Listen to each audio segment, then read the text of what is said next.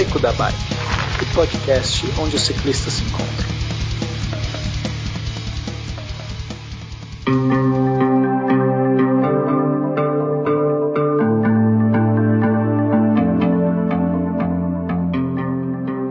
Queridos ouvintes, olá, estamos aqui de volta com mais um episódio super especial do Beco da Bike. Dessa vez a gente tem o nosso primeiro convidado internacional. Olha que moral que a gente tá. É, tudo bem que ele é brasileiro, tá em Lisboa, não estou desmerecendo nenhum dos dois, mas ele está fora dos limites territoriais brasileiros. Então a gente vai contar como convidado internacional. Para esse episódio, a gente tem o Felipe e o Pena. Uhul! Uhul! Uhul, mais um uhul. Eu tenho pavor Ué, de uhul. você tá me copiando agora, Felipe? Vem com uma é- outra aí. tô- Ah, tá bom, que seja. Bom, e o nosso convidado de hoje é o Alexandre Costa Nascimento, o autor do livro Mais que um Leão por Dia. O Alexandre ele fez ah, uma, uma viagem barra prova barra cicloturismo atravessando aí eh, 12 países na África e convidamos ele para participar desse episódio. Vem de lá, Alexandre, se apresenta aí. Então, olá, é, amigos do Beco, ouvintes, ah, é um prazer é, ver que o Beco também está expandindo suas fronteiras e agora chegando aqui até, até Portugal, até Lisboa. Ah, sou um ouvinte, acima de tudo, e fico muito feliz em saber que hoje em dia está sendo produzido no Brasil um podcast de qualidade, é, tendo como temática a bicicleta. Eu sou um entusiasta do podcast, eu acho uma mídia fantástica. É, hoje em dia a gente tem aí as redes sociais que são se comunicam, a gente se comunica cada vez mais através de nichos e o, o podcast ele acaba sendo o nicho do nicho, mas ao mesmo tempo é uma forma ah, direta de comunicação. A gente chega até o chega até o ouvinte.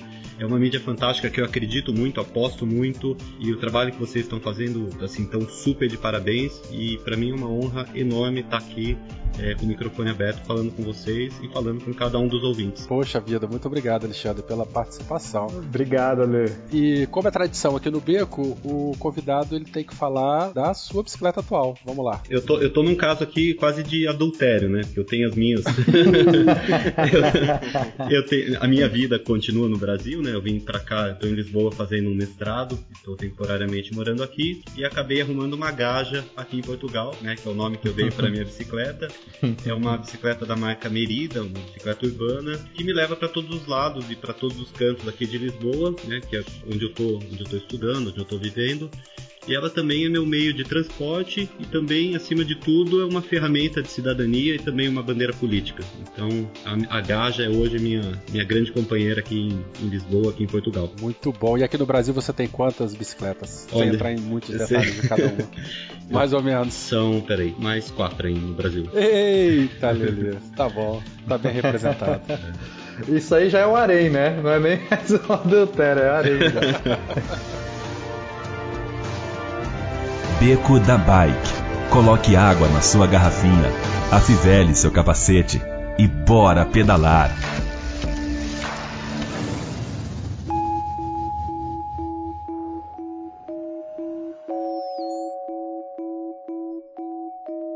Quase 12 mil quilômetros pedalados, 121 dias, 11 países, 10 quilos mais magro, 25 pneus furados, 6 raios quebrados, 3 sanguessugas, uma mordida de cachorro e muitas pedradas, pauladas, chicotadas, socos, cusparadas e bosta de burro.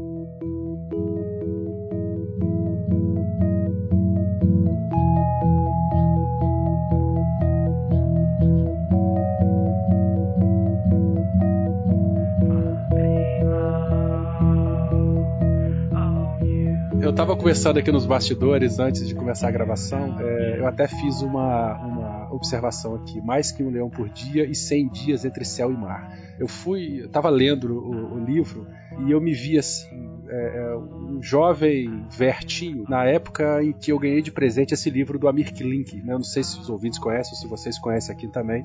E nesse livro do Amir Klink, ele narra a travessia que ele fez da África até o Brasil, a remo, num barco a remo.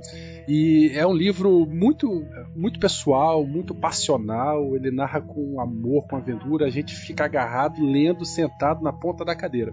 E à medida que eu ia lendo o livro do Alexandre também, me veio a mesma sensação que eu tive de 25, 30 anos atrás lendo esse livro. é assim, uma coisa espetacular e vai ser muito legal assim a gente poder conversar sobre essa viagem aí. Eu tô ansioso também. Depois libera esse refém aí, Werther. Não, cara, infelizmente ele, eu já vou mandar ele para um ouvinte, cara, que ganhou. Você leu o livro do ouvinte? Claro, ele demorou duas semanas para me dar o, o, o retorno do e-mail dele. Eu fui lendo, poxa. Excelente. É, ele pode fazer uma escala aqui em casa primeiro, olha só que ideia boa. Tá, eu vou mandar entregar. Mas, Alexandre, você já deve ter respondido essa pergunta milhares de vezes. Então, você que é o cara que já matou 121 leões no mínimo, você vai ter que responder de novo. Como é que surgiu essa ideia de fazer esse, essa grande aventura aí na tua vida? É, é difícil definir um momento exato, porque a, a, paixão, o fascínio pela África, de um dia poder conhecer a África, já vem um pouco daquela ah, daquela fase de menino mesmo, de ler os, os gibis da, das aventuras do Tintim, né, de ver documentários na televisão do National Geographic, aqueles programas da tarde da TV Cultura. Então, assim, a vontade de, de explorar a África, de conhecer a África, eu, eu carrego comigo já de, de muito tempo, de longa data.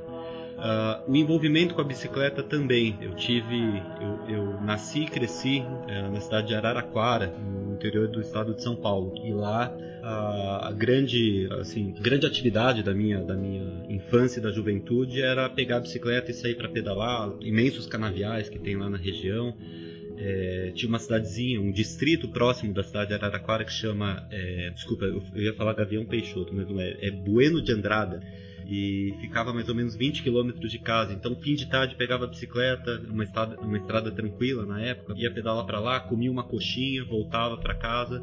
É, então, assim, sempre tive essa questão com a bicicleta, né, de, de explorar, explorar o mundo ao meu redor é, através das duas rodas. Uh, depois acabei mudando para Curitiba. A mudança para Curitiba, a bicicleta acabou. Eu acabei me afastando da bicicleta um pouco por, por aquele receio de estar numa cidade maior, com um trânsito um pouco mais caótico, de não me sentir seguro pedalando nas ruas. É, aí a, vida entrou numa outra fase, estudar, universidade, trabalhar, e eu acabei me afastando mesmo da, da bicicleta. A bicicleta acabou se afastando um pouco da minha vida. E ela retornou através, através da inspiração de, um, de dois amigos, na verdade. Um que fez faculdade comigo, o Fabinho, e o Old, que é o irmão dele, e os dois fizeram uma, uma grande aventura que foi a pedalada Guatemala até Curitiba. Eles fizeram uma viagem uh, um ano e meio pedalando e passando América Central, uh, América do Sul. E, e, foi engraçado porque depois de depois de uh, anos até que eu não vi o Fabinho, ele foi lá em casa, a gente fez um jantar, era até uma caranguejada e ele foi com a bicicleta e começou a contar as histórias e cada adesivo de, um, de cada país que ele passou. Daí, a partir daquele. Nossa, que lembrança legal. Ele já puxava uma história e contava dos. Sabe, do, do, do, na época, ele passou numa época de um referendo que estava na, na Venezuela, ele já contou. Sabe, foi puxando histórias através das marcas e, e cicatrizes da própria bicicleta. E aquilo foi me envolvendo. Eu, naquela, naquela tarde eu prometi para ele: falei, ó, eu vou comprar uma bicicleta e vou voltar a pedalar, nem que seja de casa até o trabalho eram 8 quilômetros. E foi o que eu fiz. Na, isso foi num sábado, na, no meio da semana seguinte eu comprei uma bicicleta usada e voltei a pedalar. Eu voltei a sentir o prazer de me deslocar de bicicleta, comecei a pedalar é, de casa até o trabalho. Na época, pouca gente, pouca gente não, quase ninguém, da redação do jornal tinha um outro colega só que andava de bicicleta.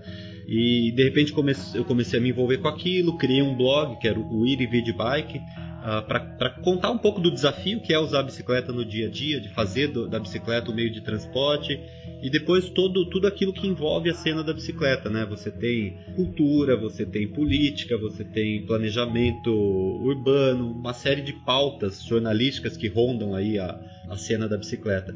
E fui me envolvendo com isso cada vez mais e de repente eu descobri, descobri assim, no, no, eu estava planejando umas férias com a, com a, minha esposa. Claro, a bicicleta acabou entrando assim de vez na minha vida, né? Eu acabei abraçando a bicicleta de, de novo. Uh, comecei a me envolver com, a, com, com, lá em Curitiba a gente chama de bicicletada, mas com a massa crítica, né? Com, com os movimentos políticos em torno da, da, da bicicleta, de reivindicação, de luta, militância. E as férias daí, ou, ou, férias, o fim de semana é sempre assim, ah, fazer o caminho do vinho em São José dos Pinhais, uh, ir pra Gruta de Bacaitava. Mas a sua esposa também tá, tá pedalando? Tava pedalando na época? Começou a pedalar junto comigo. Foi, foi se envolvendo também e virou, virou uma parceiraça também do pedal. E a gente foi planejar qualquer coisa, a gente fez a Transpantaneira juntos, a gente fez o Jalapão, Serra da Graciosa, vários. Ah, eu quero muito fazer o Jalapão, nossa. É fantástico. É aquele de 400 quilômetros, não é isso? Em vários dias aí que o pessoal atravessa o Jalapão, né? Exato. É um lugar, é um lugar sensacional também para se pedalar. Uma grande aventura. Pera aí, ó, eu já anotei umas três pautas aqui, tá? Então você vai voltar muito nesse nosso podcast. Eu viro correspondente internacional, então.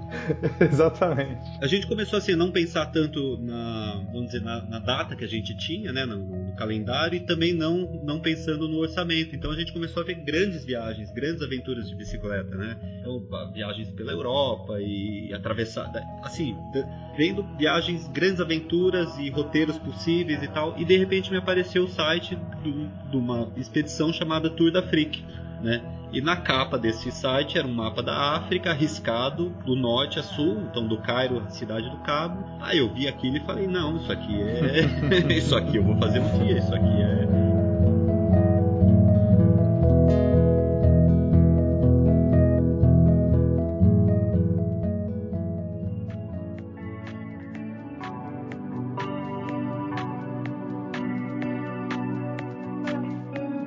estalo mesmo, até no livro eu conto, né, eu conto como é que foi a, a, questão da decisão, né? Onde é que eu falo, não, eu vou e vou enfrentar o que for possível para fazer essa viagem, porque não é, não é simples, né? Não é simplesmente pegar a bicicleta e, e levar para a África e sair pedalando, né?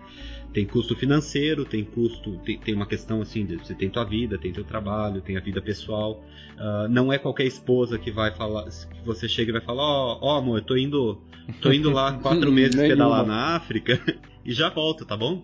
Ah, não, tudo bem, boa sorte, né? Vai com Deus. Vocês têm filhos também? Ou, ou, ou não tinha criança na, na, na, jogada ainda na época? A gente ainda não tem e não tinha, né? Uh, isso também é um fator que, que contribui. Claro, muito, claro. Né? É, na verdade, é um fator decisivo. E quanto que você precisava, assim? Qual que era o valor? Você já tinha um valor? Ah, é, é, caro. Esse é um fator também que pesa muito e desde o início eu já sabia. Na verdade, quando eu vi, quando eu vi o, o site, quando eu fiquei empolgado, eu falei, meu Deus, essa viagem é fantástica, eu quero fazer um dia.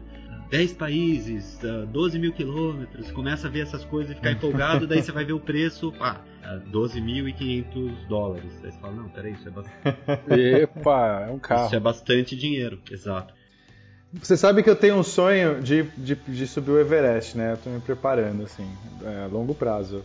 Só que são uns 80 mil dólares. Eu, eu falo, eu não sei onde eu vou conseguir esse dinheiro. Se alguém quiser me patrocinar.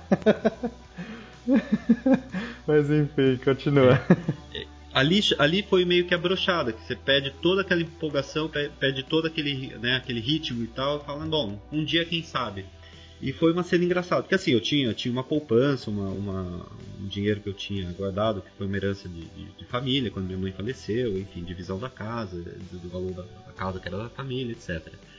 Uh, tinha esse dinheirinho guardado, investido, porque como eu trabalhava, como eu era jornalista, traba sou jornalista, mas como na época eu trabalhava com jornalismo econômico, eu fui aprendendo algumas coisinhas, botei um pouquinho na bolsa, botei um pouquinho de títulos do Tesouro Direto, sabe, diversifiquei ali, fui praticando um pouco com aquele dinheirinho, o dinheirinho, né, dinheirinho bem investido, da cria e vira mais dinheirinho, ajudou, ajudou bastante assim nesse sentido. E tava lá. E a cena foi engraçada, porque eu tava. Na verdade era assim, era um aniversário de uma. da mãe de uma amiga. E uh, uma senhora de 70 anos, assim, a gente tava num. Foi num restaurante lá em Curitiba e.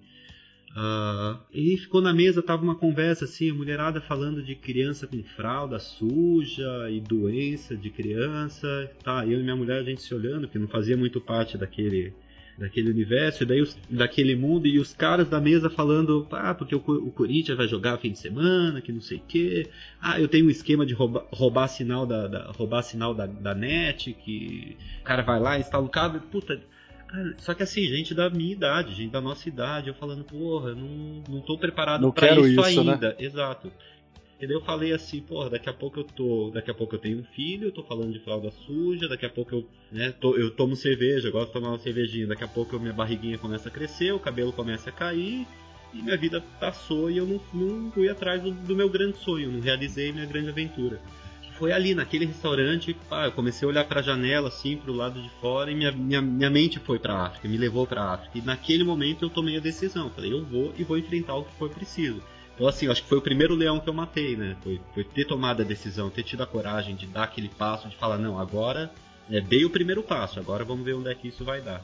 É, você contando isso, a gente, a gente acabou percebendo que é, o Beco da Bike serviu também para muitos ouvintes voltarem a pedalar, terem esse, é, essa vontade de pegar a bicicleta de novo, de se namorar pela bicicleta. Né? Você até contou lá que foi seus amigos que fizeram a expedição é, lá da Guatemala até Curitiba e tudo mais.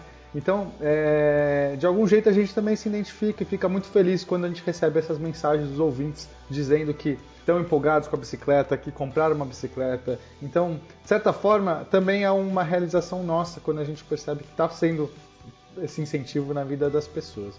Não deixando elas se acomodarem e lutando, enfim, pelos seus ideais, né, seja lá onde for. Até se me permite, mas é, é, um, é, um, é um trabalho social mesmo, de, você disseminar essa ideia, de, de, de mostrar para as pessoas que é possível. E o que eu, assim, aquela história, né? Meu testemunho, né? O que eu falo é isso: pega tua bicicleta e vai, vai pro trabalho, uma vez por semana, né? Compra uma bicicleta, isso. pega a bicicleta que tá parada na lavanderia, dá uma engraxada, dá uma limpada, regula bem o freio, né? E vai, vai uma, se proponha, se, per, uh, se permita ir uma vez por semana pro trabalho. O resto, aí, aí você decide onde é que você vai parar. Exato, sai da inércia, né? Às vezes, às vezes a gente entra numa inércia e quando você olha com esses seus amigos aí que estão falando de fraude, não sei o que, dá, às vezes eu me olho assim, me dá um arrepio de falar, cara, eu não, eu não quero isso pra minha vida, eu quero sair dessa inércia, quero realizar coisas ainda, né? Então, achei muito legal, assim, também me identifico muito com o seu relato. E eu acho que muitos ouvintes vão acabar, depois desse, desse do seu relato aqui, vão também sair dessa inércia, vão, vão sentir um ímpeto.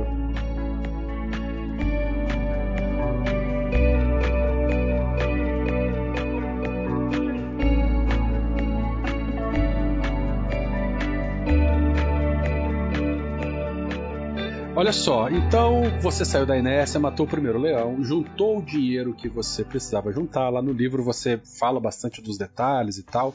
É, e aí você comenta aí dos 15 mil dólares que foram necessários para isso.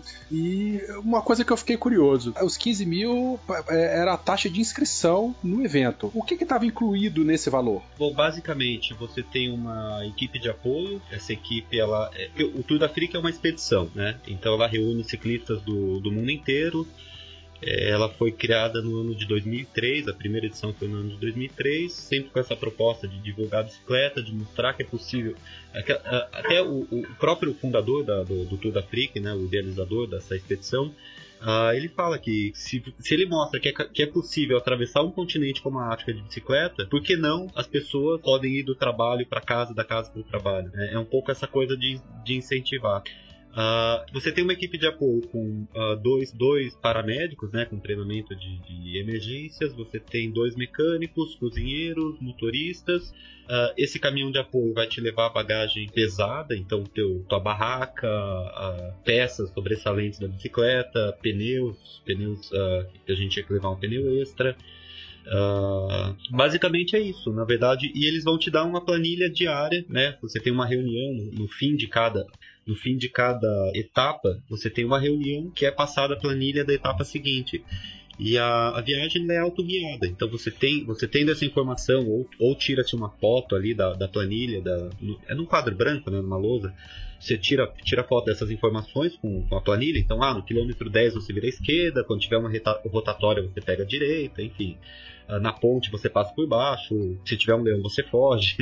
é mais ou menos aquelas instruções. E você faz o teu ritmo, né? No dia você faz o teu ritmo, você faz como você quiser. A regra é, é só a regra é a seguinte: você não pode pedalar uh, sem capacete, você não pode pedalar depois do pôr do sol, por uma questão de segurança. Uh, isso é, é, que daí assim uh, são duas, duas coisas paralelas, né? Você tem a expedição e você tem a corrida, que é uma competição, né? O race e a expedition. Então, no meu caso, eu fui com a proposta, já saí de casa com, a, com, com uma coisa bem clara. Eu fui para fazer a expedição. Né? Eu fui para fazer para viver a aventura, mas para viver a África.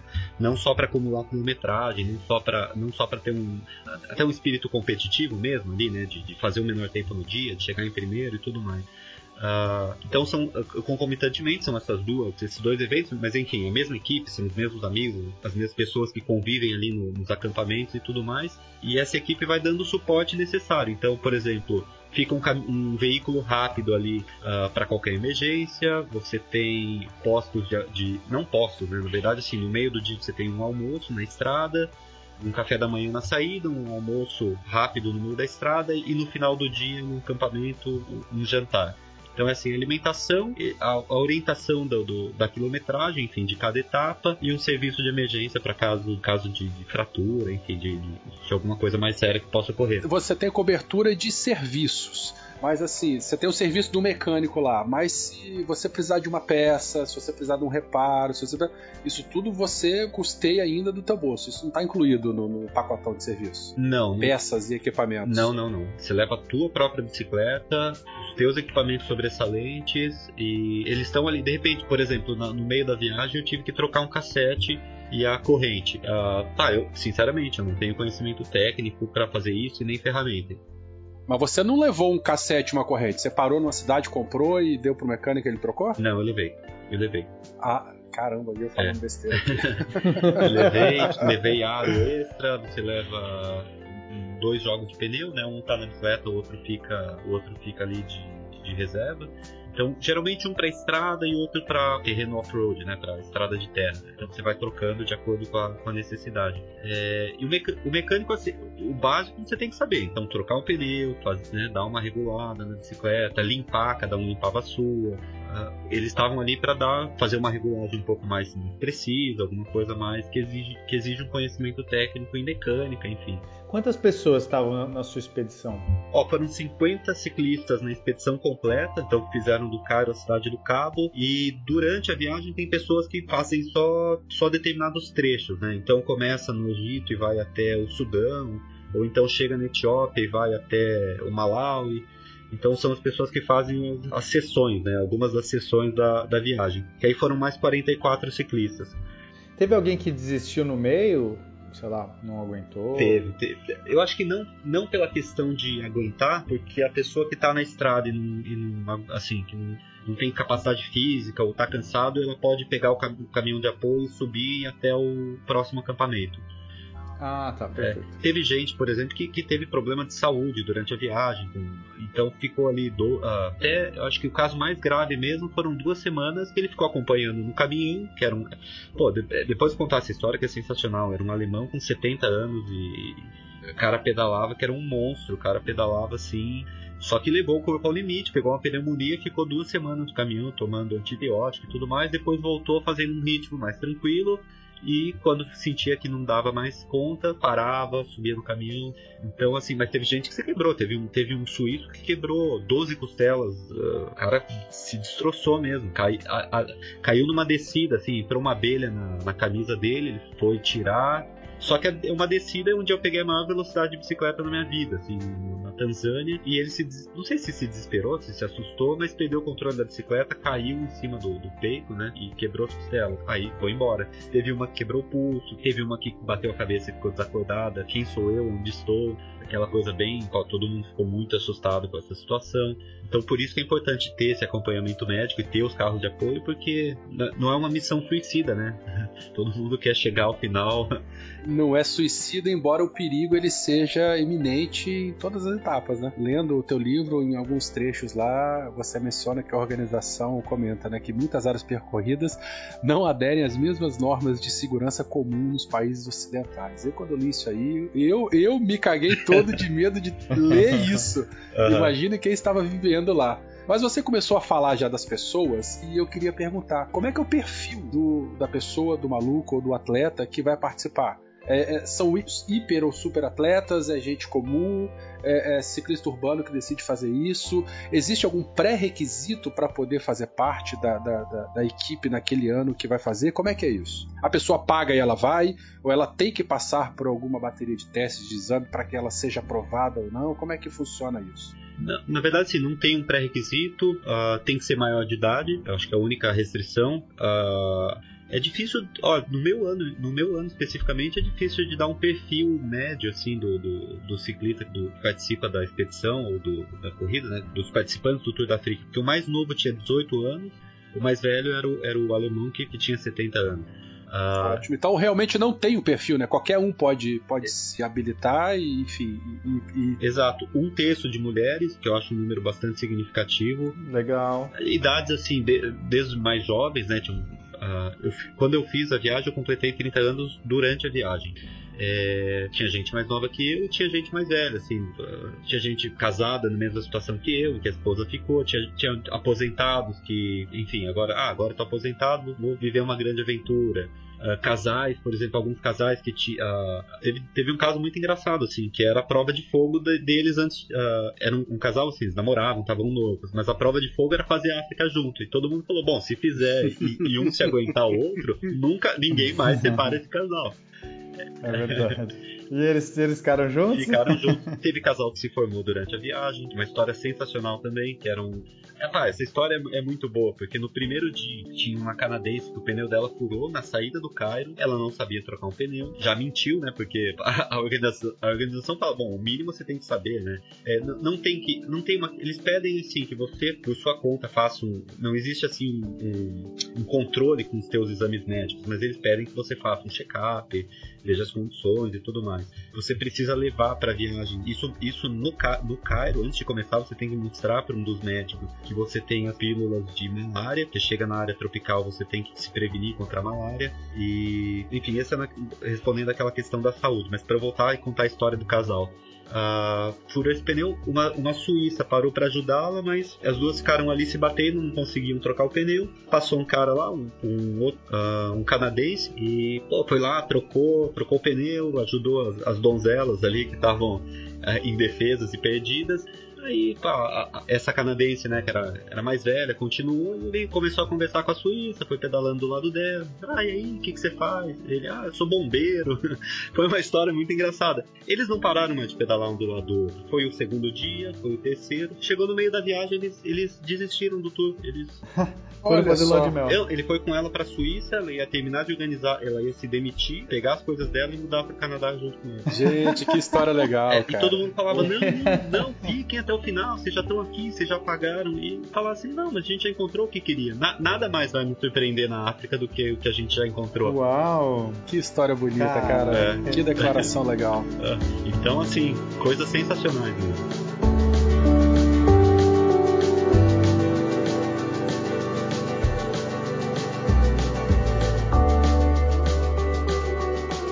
falando em declaração de amor, é, a gente quer saber da tua bicicleta, da, da tua paixão lá é, é, na tua viagem. Fala pra gente aí qual era o modelo, o que, que, te levou a escolher esse modelo, que tipo de adaptação você teve que fazer nela ou não teve que fazer adaptação nenhuma. Vamos entrar um pouquinho aí nessa questão técnica aí da, da estrela do, do, pedal que foi a bike. Vamos lá, então vou começar apresentando o nome dela, que é a Safarini, né? Safarini no Swahili, que é a língua falada na Tanzânia e no Quênia significa em trânsito, né? Que então foi um nome africano que eu dei ali para essa bike. A questão técnica, na verdade, esse eu acho, acho um negócio que eu acho engraçado, assim, gosto de falar muito sobre isso, porque é uma bicicleta uh, de custo relativamente baixo, tá? É uma mountain bike Aro 29, é uma totem, é uma bicicleta, não, não, não é uma bicicleta de supermercado, mas é uma bicicleta barata, uma bicicleta de entrada, não tinha nada de especial nela, tá? Era uma bicicleta robusta, forte, mas não é uma bicicleta assim que me custou 5 mil, 10 mil, 15 mil. Tinha gente lá com bicicletas com preço de um apartamento, de europeus com bicicletas caríssimas, que, assim, preço de, de carro zero. Não, isso é muito legal, quer dizer que qualquer pessoa mesmo pode, quer dizer, tem que ter 15 mil dólares, mas É, a pessoa não precisa ter uma bicicleta de 15 mil dólares. Exatamente. uma bicicleta de 2, 3 mil reais. Exatamente. É, até porque a bicicleta mais cara vai demandar uma mão de obra para caso aconteça alguma coisa também mais exigente, né? Que sabe mexer com as peças que ela tem. Talvez, sei lá, o cara vai numa bike de carbono e de repente a bike racha o quadro. Como que vai fazer para dar uma manutenção no lugar desse? Não tem como, né? Exato. E, e, a ideia era justamente essa, era a questão assim de facilitar diante de qualquer transtorno que pudesse ocorrer durante a viagem. Questão mecânica, física mesmo da bicicleta, de um quadro rachado ou, qualquer peça que tivesse um problema, para poder encontrar. Então eu peguei uma bicicleta assim, básica, standard, total. E também para mostrar, você não precisa ter o super equipamento, senão vira uma, vira uma corrida armamentista. Assim, o cara quer ter sempre a melhor bicicleta com os equipamentos mais caros ah, para uma viagem dessa eu não precisei. Então, é, você tem uma bicicleta, você consegue se deslocar, uma bicicleta relativamente boa. O principal fator, assim, foi uma bicicleta que me desse confiança. Então, robusta, forte, mas não precisava ser a mais cara, não precisava ser a melhor ou da melhor marca. E você usou ela quanto tempo no Brasil, assim? Porque você não vai comprar e já vai embarcar no próximo dia, né? Você se adaptou a. Quanto, qual, quanto foi o seu tempo de adaptação na bicicleta antes da viagem? Para te contar, eu fiz isso mesmo. Eu,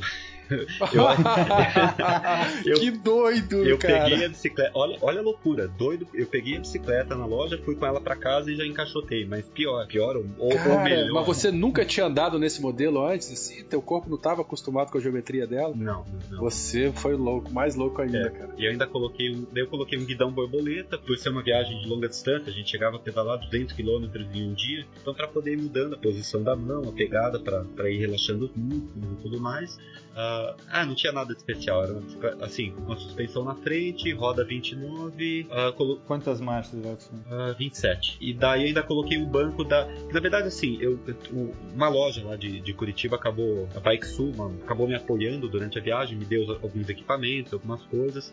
E tinha um outro, um outro patrocinador, o apoiador, apoiador, na verdade, que era a, a Brooks. Na verdade, é um representante da Brooks aqui no Brasil. Ele me deu um Brooks, aí foi lá no meu uniforme, na camisetinha, logo da, da Brooks, que é aquele banco de couro. A famoso Brooks, a gente faz propaganda desse banco aí quase todo episódio. É, eu acabei de comprar um recentemente, ainda tô maciando. Aquela coisa, Brooks paga nós, né? Vamos lá, Brooks. Faz, fazer um merchan. É, então, na verdade, assim, o apoio que eles me deram era o banco, tirar meia dúzia de fotinhos, falar bem da marca e tudo mais. Só que quando ele, uh, quando esse, esse representante ali me falou, ó, tem dois modelos, tem o B17 e o Swift, qual que você quer? Ah, qual que é a diferença? Ah, um é aquele banco mais tradicional, mais largo, para cicloviagem, e o outro é para mountain bike. Eu pensei comigo, ah, mountain bike, né? Foi a pior coisa que eu fiz na minha vida, é um banco muito fino e um banco de couro, então você não distribui o peso. Qual que é a vantagem? Vamos ser bem sinceros, qual que é a vantagem do Brooks? É um banco de couro, ele vai ficar, tua bunda vai moldar aquilo lá, e aquilo lá vai ser a melhor coisa para você sentar depois que o couro amolecer. Antes disso, uhum. é pior do que sentar no, no, no mármore. É, é, verdade. Mármore quente. Mármore quente. E, e, aquele banco era fino. Então foi, foi difícil, foi uma adaptação difícil nesse sentido. Então por isso que eu falei que foi a loucura de pegar a bicicleta sem nunca ter usado e botar um Brooks e sair pedalando na África. Foi, a adaptação foi hardcore mesmo, foi nível master. Você comentou de, de pedalar sentado no mármore e, e, eu falei aí a brincadeira de sentar no mármore quente, mas você, assim, você pedalou no calor escaldante da África saariana. É, como é que é, cara, pedalar no. no, no... Você saiu assim, da, do, do, quente seco pro quente úmido, né? Você atravessou a África de norte a sul. Conta um pouco como é que é pedalar nesse extremo, assim. A gente sabe que na África também é muito quente de dia e muito frio de noite. E aí, como é que é essa situação? Exato, no, no deserto eu cheguei a pegar a mínima de 0 graus e no Sudão máxima de 43 graus. Então, assim, o corpo chega no limite, o corpo chega, assim, é, é, é difícil, principalmente. Eu tenho maior dificuldade com o ambiente seco. Tem gente que não gosta do calor úmido. Eu não, assim, eu não, não sofro tanto no calor úmido. Acho que tem uma. Então, e você pegou isso bem nítido, né? Uma parte era aquele quente seco, você quando você deu aquela quebrada para a esquerda assim, descendo, você já entrou no quente úmido, né? Exato. Quantos litros de água você bebia quando estava nesse clima mais quente seco? Você tem essa estatística? Eu, o dia que eu mais bebi foram 8 litros. Foram 8, acho que E você a água você conseguia pegar nos postos, no caminhão, como que era? Parou nas casas, no, no meio do caminho? Então, o caminhão, esse veículo rápido que passa para fazer uma checagem de segurança, sempre tem ali alguma coisa de água. A ideia era sempre você levar um bom volume, 2, 3 litros, entre, um, né, entre um, um, checkpoint ali e outro, né? Mas nas vilas a gente parava e pegava, reabastecia de água, ou mesmo no caminhão. Mas eu cheguei a, a numa situação extrema a beber água direto do Rio Nilo. Não estava sem água, o almoço ainda ia demorar alguns quilômetros, algumas horas. Daí eu falei, ah, não, não vou desidratar aqui, não vou, não vou perder meu dia, não vou passar mal por conta disso. Aí você pensa, pô, uns quilômetros atrás tinha um posto de vigilância do exército. O soldado não, não, não bebe aguinha mineral engarrafada, né? Tá bom, se ele bebe e tá vivo, bora lá, né? Mas o que que era, o que que foi pior, beber água do Nilo ou tomar Coca-Cola a 35 graus? Eu acho que a Coca quente, né? A Coca quente é, pior ninguém merece.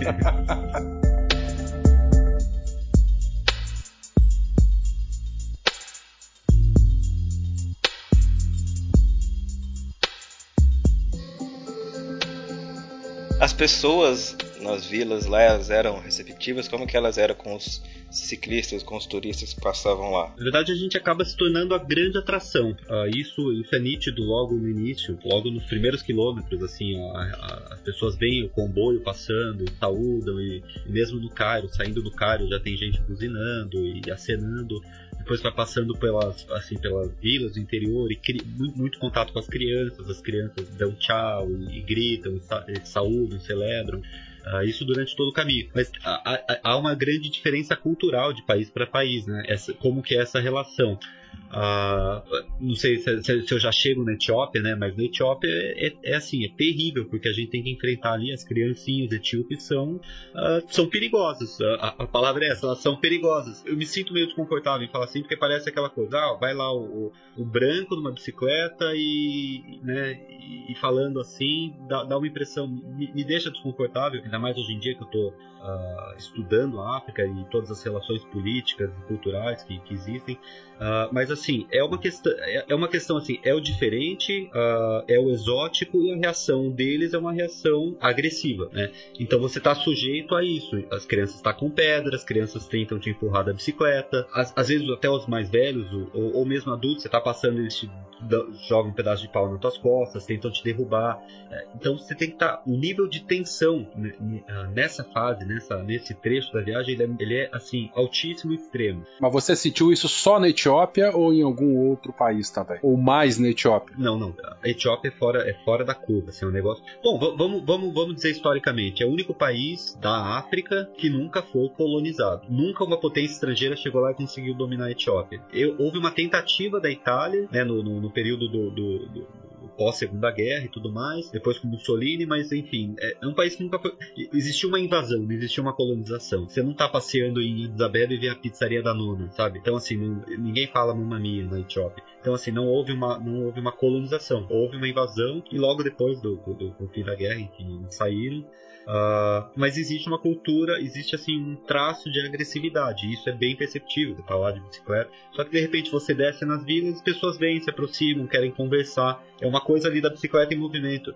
Existe assim a, a pedrada e tudo mais. Só que o, o, ponto que eu quero chegar é que isso te leva, exige assim um nível de uh, autocontrole muito forte, né? Você tem que é, atenção, é, o perigo ele está em todo canto, então você tem que estar tá muito atento. Se nenhuma criança vai sair correndo, tua, vai se jogar na tua frente, se ninguém atrás vai atacar alguma pedra. Então é um estado, é um estado de tensão muito forte. E teve uma colega nossa na Suíça que levou uma pedrada na boca, praticamente a, a, entre aspas, né? Queima-roupa, uma criancinha pequena na frente dela, ela passando jogou uma pedra enorme, quebrou três dentes da frente, teve que dar ponto no lábio. Tudo isso vai levando, né? Vai aumentando a nossa tensão e, e, a gente ter que pedalar diante de um cenário desse é, é muito estressante, mas ao mesmo tempo assim, é um país magnífico, tem, tem uh, para nas vilas e daí você consegue. Oh, o café da Etiópia é um negócio uh, fora de série, então você para na beira da estrada. É considerado o melhor café, um dos melhores cafés do mundo. Ah, eu vi no seu vídeo você falando isso do café. Em termos de qualidade, de sabor. Então você para na beira da estrada e toma aquele café fresquinho, mas o café deixa, deixa contar o, o detalhe, assim.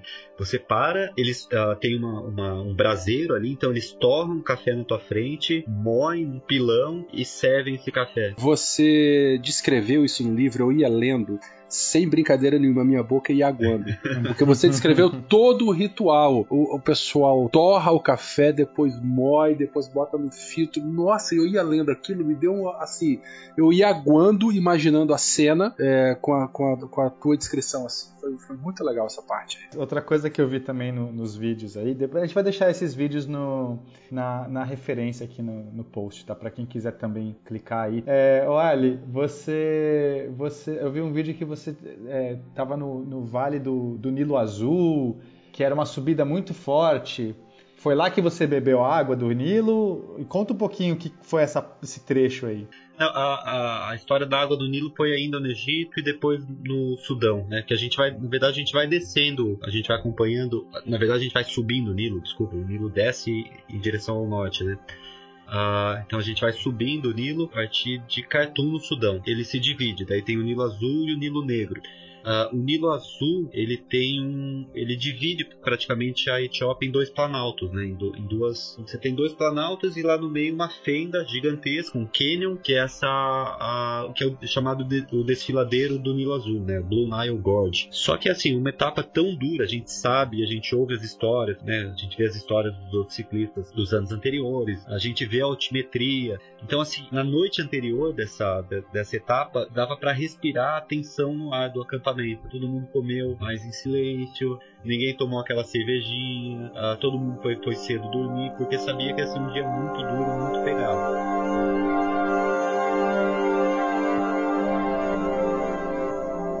Mas foi o pior dia? Ou foi o dia que você mais se cansou? Ou teve alguma situação que você chegou mais destruído no final do dia? Teve outras. Teve outras uh, mais duras. Eu acho que teve uma, teve uma questão assim de questão puramente física do corpo, né? Uh, uma que eu passei no, o, no Sudão, eu tive uma, um princípio de hipoglicemia, uh, começou a sair sangue do meu nariz, foi uma situação ali que eu bem, bem de emergência mesmo e estava tava desidratado. Aí uma colega que é que era enferme, que é enfermeira, né, uma, uma neozelandesa, estava pedalando junto comigo, percebeu, a gente parou na sombra, ela falou, ó, toma água, jogou um pouco de, de água água gelada, água fresca, né, na minha na minha nuca. Eu deitei, aí numa vilazinha pegou uma lata de abacaxi em calda, eu bebi aquele, a calda do abacaxi, né? Super, super açucarado e super doce, para ir recobrando. Então fiquei mais ou menos uma hora, uma hora e meia para ir recuperando, né? Parar um pouco a, o sangramento no nariz e continuei, né? Mais ou menos faltava, sei lá, um quarto do, do dia ainda é, continuei e consegui concluir a, concluir a etapa. Cheguei ali no limite mesmo, nas últimas horas, nos últimos raios de sol, cheguei ao acampamento. Tinha uma coisa muito uh, gratificante, porque sempre os, os que chegavam por último, chegavam super tarde, tiveram um dia difícil.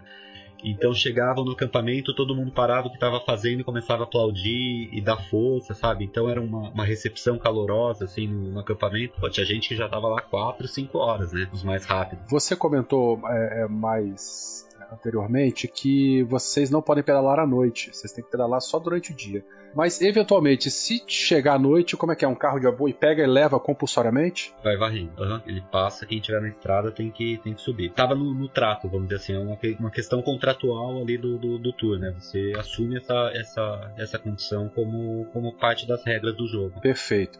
Vamos retornar só uns minutinhos, assim, que você ainda estava falando sobre a, a travessia do Vale do Nilo. Eu acabei interrompendo, perguntando se você já tinha passado por alguma outra situação ruim. Termina de narrar pra pra gente aí e a gente prossegue a, a travessia. Ah, então, assim, é um, é um dia que todo mundo sabe que vai ser duro e, e, chega, na, chega na realidade, chega na hora, é mais duro do que você imaginava no, no seu pior pesadelo, né? Mas sabe o que eu achei legal? Eu tava vendo o vídeo e eu vi que tava todo mundo, parecia, né? Que era uma clima, tava meio, meio nervoso. Mas você parecia calmo. Eu pensei assim, nossa, ele até teve uh, o sangue frio de gravar um vídeo. Será que aquilo até foi um, um, jeito de você se tranquilizar, você tirar a cabeça, dar uma espairecida gravando um vídeo? Mesmo porque era proibido gravar vídeo lá, né? Naquela, naquela, naquela ponte. Naquela ponte, sim. Era a Etiópia, a Etiópia, Sudão tem alguns países que têm umas regras bem, umas regras assim. São, são tem governos uh, não democráticos, né?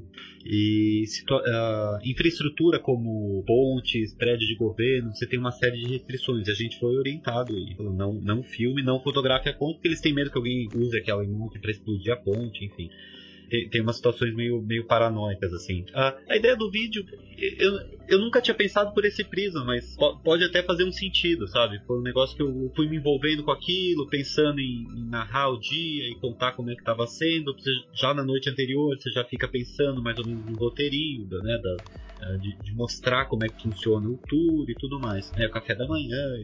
Talvez isso tenha me distraído e, e dado um pouco dessa calma que, que, de certa forma acaba transparecendo nas imagens. É, mas a, a, a, questão toda é ali, é, você desce muito, chega na, na, né, no nível do rio, depois você tem que subir tudo de novo. É uma altimetria muito, muito forte num, numa quilometragem baixa. Então, quer dizer, a gente está praticamente subindo parede mesmo, é, escalando. Quanto você tem que subir? Foram 2 mil metros, é isso? Eu acho que foi 1500, alguma coisa assim, mas. Acho que pelo ouvindo o vídeo era 1600 em 20 quilômetros, né? Então é isso. E o calor, assim, o calor tava muito, tava muito forte também, mas é que vão acontecendo algumas coisas durante, durante o dia que vão te dando um impulso. Uh, por exemplo, foi o primeiro meu, meu primeiro contato com a fauna, com a fauna africana. Então, logo depois da ponte, eu vi os primeiros babuínos. É, porque até então você já pedalava há quanto tempo e você não viu o bicho mesmo legal assim da África? Assim, tinha visto camelo, tinha visto, mas animal o, o, o, burro selvagem, que na verdade é um animal domesticado que fugiu e vive, vive solto,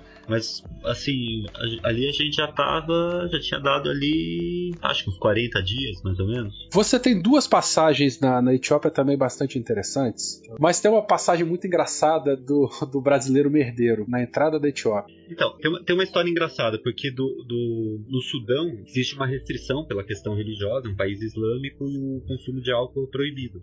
Então a gente ficou, atravessou o país inteiro e durante, durante ali, o, o, durante a travessia a gente combinou, né, entre os ciclistas, ó, a primeira coisa que a gente vai fazer quando atravessar a fronteira é sentar num bar, no primeiro bar que a gente encontrar e tomar uma cerveja. A gente senta no primeiro bar, de repente vem umas meninas sorridentes e ficam ali circulando. A gente olhou pelo lado de fora, tinha um desenho de uma, um seios desenhados, assim, uma, um corpo de mulher com, com um seios de fora. E falou, bom, só que não é bem um bar, né? então vamos, vamos dar nossa promessa, vamos para o segundo bar que a gente encontrar. E a gente ficou lá, daí sentou, tomou uma cerveja. O acampamento estava muito próximo, questão de um quilômetro e meio, dois quilômetros. E isso foi logo mesmo depois da fronteira. E isso é, é uma cena muito engraçada, porque o Sudão é um país islâmico, as mulheres usam véu, uh, ninguém pode beber álcool. Você passa a fronteira, você sai da, né, entra na Etiópia, cruza uma fronteira assim de 600 metros sob o leito de um rio seco parece a Las Vegas africana, assim, que é, é puteiro, música alta, gente bêbada, jogatina. Uh, então, assim, aquele choque, né? Você fala, como que pode, né? Uma, uma ponte e dois mundos, separando dois mundos. E, e, de, fato, de fato mesmo, separando dois mundos. Enfim, a gente sentou lá, ficou, ficou bebendo e tudo mais. E um, e um dos mecânicos que naquele dia ele tava. Sempre vai alguém da organização de bicicleta lá no fundo para, enfim, segurar qualquer situação, monitorar se ninguém ficou para trás, ou, ou mesmo acompanhar o último dos ciclistas, né? Ele parou lá com a gente, ficou tomando, a gente pá, literalmente encheu a cara. E ele estava trabalhando, né? Ele estava trabalhando, a função dele ali era aquela. E daí o diretor do tour ligava no, celu no, celular dele, e ele desligava e não atendia e tudo mais. De repente chegou todo mundo trançando as pernas, tentando arrumar minha barraca ali perdido no meio das varetas e com a lona. E nisso a gente já tinha combinado lá no bar, né? Falei, ah, qualquer coisa, fala que eu tive problema, né? Que eu tive problema com meu passaporte, por ser jornalista e tudo mais. Porque já tinha, já tinha acontecido isso na fronteira do Sudão. Para eu entrar no Sudão, eu tive que contar uma mentira, não podia falar que era jornalista. Então eu falei, ah, vamos usar aquela carta na manga, né? Falar que, que, que, o jornalista brasileiro teve problema na hora de, na hora de atravessar a fronteira, mas ele, a gente veio com essa história e tal, e só né, deu um tapinha nas minhas costas e brasileiro, tem que aprender a, a, mentir melhor, né? próxima vez capricha mais, sabe? E ficou por isso, assim, mas é que foi, foi engraçado porque Uh, enfim, o, o, o, JJ, que era o mecânico, entrou na brincadeira lá com a gente, foi, foi, super divertido. Mas aproveitando a bebedeira, vamos aproveitar que a gente tá chegando aqui no beco e vamos dar uma parada para tomar uma água e dar uma lida nos recadinhos.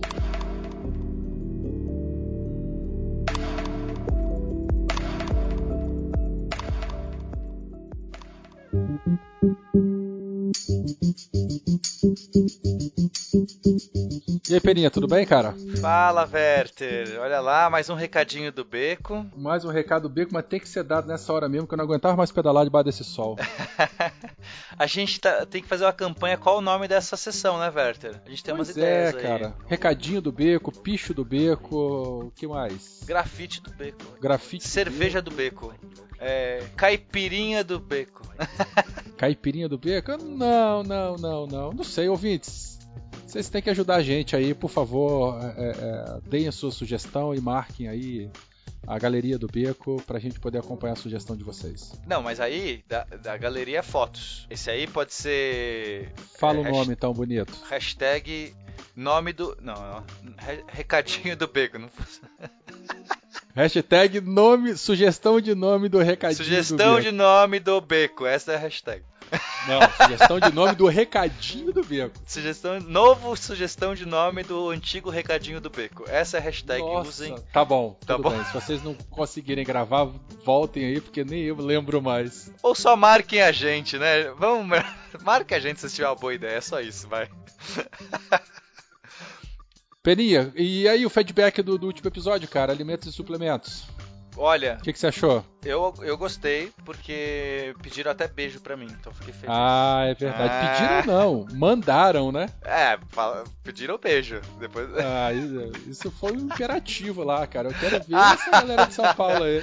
Vamos ver. Mas é, no caso era um homem, pode ser uma moça. Vamos, né? Moças podem pedir beijo também, tá? Tá liberado. Eu quero é ver. Eu só coloquei lá embaixo lá se vai ter beijo ou não. Depois vocês deem uma lidinha lá que vocês vão saber. O que, que você vai ler aí, Werther? Eu quero saber qual que é a qual que é a boa de hoje. Olha só, eu vou ler um e-mail da Nívia Belos. Uma graça, um pitel de e-mail, muito simpatiquinho. É, Oi meninos, como estão? Bem, hoje eu estou bem. Daqui a pouco é meu aniversário, inclusive. Olha lá. está Ah, é verdade. Já é agora, né? Já é. É, Deu! Inclusive agora, exatamente. Olha só, meu aniversário é agora, nesse minuto. Mas você que está ouvindo aí, já foi, porque a gente está no passado, certo, Werther? Ouvintes, mandem muitos beijos de aniversário pro Pena. Aí sim, presentes também, tá? Beijo só, não, não. É bom, mas presentes melhor. Também é legal, né? Igual criança, pelo amor de Deus. Mas voltando ao e-mail da Nívia, ela tem 26 anos e escreve de Curitiba, Paraná. Antes de tudo, eu quero dividir algo com vocês. Acompanho o material do Deviante como um todo desde o episódio da Marie Curie. E tenho Muito comigo bom? SciCast. Muito bom, né? O pessoal fala até hoje desse Ah, esse episódio. episódio tá muito bom. Eu tenho comigo SciCast, Beco da Bike Confra- Contrafactual. Mas acho que é a primeira vez que eu escrevo para vocês. Aí, mas escreva Já mais. acompanho o Deviante há muito tempo e é a primeira vez que escreve é pro Beco. Gostei, hein, ô, ô, ô Nívia. É isso aí. O Beco da Bike foi o escolhido. Agora você não sabe, né? Olha aqui a observação dela. Eu tenho um carinho especial ao Pena, aí no dia Aí. do seu aniversário, hein? No meu dia do melhor, já ganhei um presente. Obrigado. Nívia? Ô, Nívia, obrigado. Eu tenho. Ela fala o seguinte: eu tenho um carinho especial ao Pena, pois eu acompanho ele desde o jogando offline, por onde eu descobri ótimos jogos. Aliás, o Sérgio vai bem? Ah, o Sérgio vai bem, sim. É, O Jogando Offline é meu canal de board games, né? Talvez as pessoas não saibam, a gente tá um pouco parado ultimamente. A gente analisa jogos de, de, de board game, né? Jogos de tabuleiro. E obrigado, Nívia. Pô, então mais carinho especial. Um grande aniversário aí. Já comecei bem. Eu venho por este e-mail fazer um pedido. Gosto do beco da bike e ao ouvir os episódios ela fica até com vontade de pedalar. O problema, ela diz, é que eu não tenho uma bicicleta. Eu tinha quando era pequena e depois de mais velha eu andava com a do meu pai. Ou seja, eu nunca comprei uma bicicleta para o meu porte. Eu tenho 1,59m e 58 quilos. Ai, que bonitinha!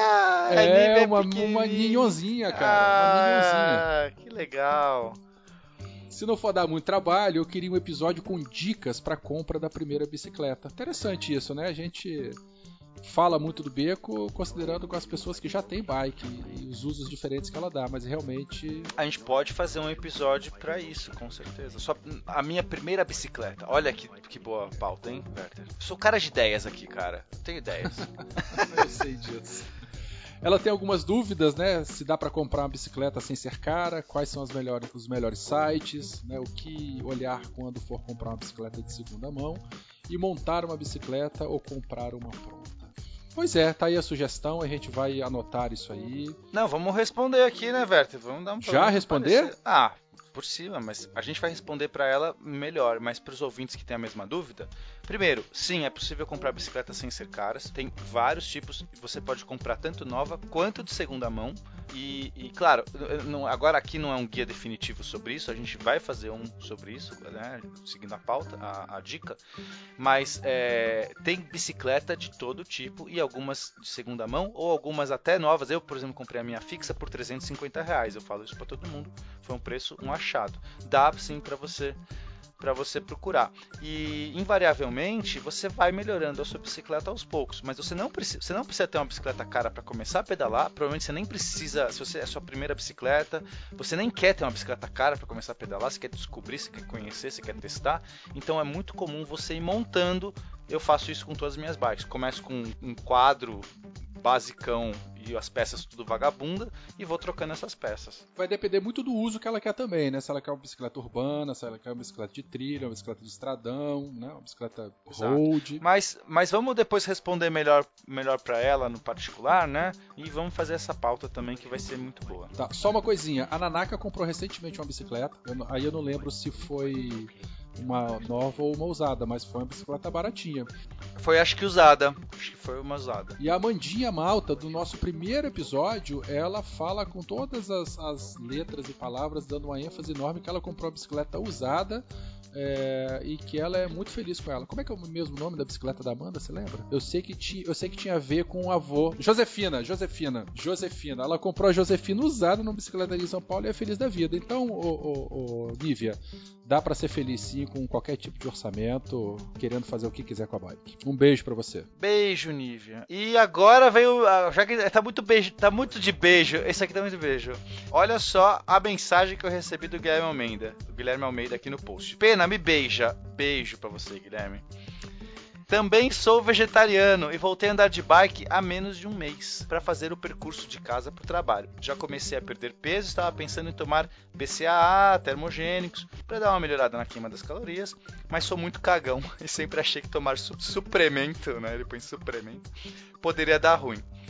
Mas eu sou fã, eu falei para ele, sou fã da Cris, para mim, olha, sua irmã Verte, de parabéns, sensacional. E confirmou, então a Cris confirmou o meu medo. Prefiro ficar aqui no meu arroz, arroz feijão, PTS e legumes mesmo e procurar um, um nutricionista sentir queda no desempenho. É a melhor coisa que, você faz.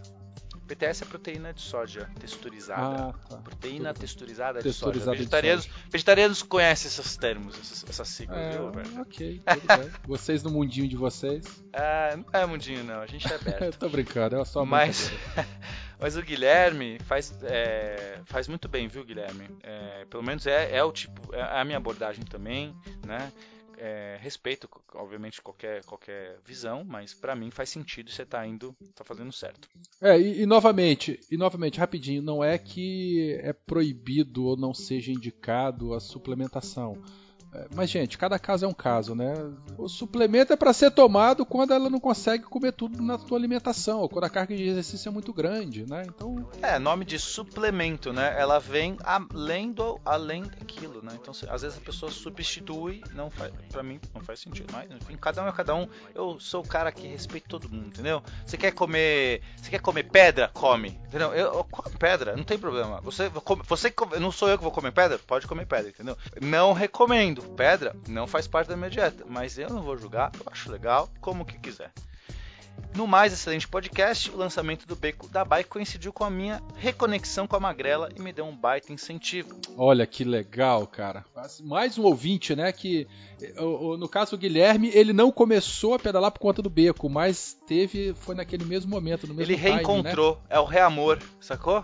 É isso. Beijo, Guilherme. É, tá muito beijo esse podcast. Ah, é meu aniversário. Hoje eu tô aqui. Tô, vou beijar o mundo. Ai, ai, ai. Ainda bem que eu tô aqui no Espírito Santo. Me dá um beijo, Werther. Sabe que eu sou não, seu não, fã, não, não, né? não, não, não, Deixa eu falar. Eu sou seu fã, Werther. Eu desculpa. Ai, eu, eu, sei que eu já mandei os ouvintes te ultrapassarem e, e zombarem da sua cara. É, não entendi nada. Na última leitura de e-mail eu não estava presente. e eu fiquei sabendo que você, o cara mais paz e amor do planeta Terra, que não gosta de competição nem nada, mandou o 20 dar na minha cabeça lá no Audax no final de abril. É que você, é, é, que você é muito bom, entendeu? Eu preciso, não consigo lidar. Você pedala um milhão de quilômetros, cara. Eu não consigo. Então, PS, vocês têm parceria com alguma loja? Quero comprar as, as luzinhas de LED que o Pena falou. É o seguinte, meu amigo Guilherme, nós ainda não temos. Não, meu amigo Guilherme, não, nossos queridos ouvintes. Nossos queridos. Porque isso aqui é para todo mundo. Em especial Guilherme que pediu beijo, tá? Deixa eu dar uma atenção, Werther. Deixa eu dar uma Por atenção. favor. Mas, queridos ouvintes, pedaleiras e pedalantes, é, nós ainda não temos parceria com lojas. Porém, contudo, entretanto, queremos fazer a nossa própria loja. Temos um projeto ousadíssimo, porque não recebemos um, um milhão de tweets pedindo camisetas do Beco, pedindo, não é?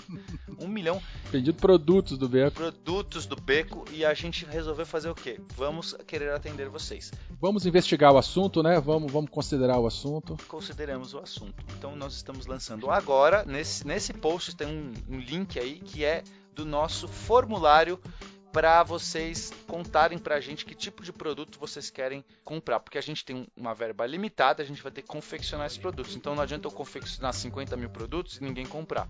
Então nossa ideia é assim, ser certeiro. É, queremos, queremos conhecer o gosto de vocês, ouvintes. Então a gente quer saber o seguinte: é, na lojinha do Beco, o que vocês gostariam de comprar? Qual a afinidade de vocês com cada produto que poderá ser ofertado? Então sabemos que temos dezenas de milhares de ouvintes. Eu espero não menos que 50 mil formulários preenchidos, por favor, para dar muito trabalho para mim. Exatamente, ouvinte. É muito rápido. O formulário tem três perguntas, não é nem não é nem cinco minutos. Você vai gastar 30 segundos para responder o formulário. Então, por favor, só clicar e responde. E você tem um campo que você também diz a sua sugestão, que é a parte mais legal. Então, seja criativos. Ah, eu quero comprar a peruca do beco da bike. Por que não? Sei lá. Ó, oh, legal, hein? Olha um produto Também. bom, né? Carnaval, bom. peruca do beco. Sei lá. então, então é isso. Então dá um beijo pra todo mundo e me dá feliz aniversário.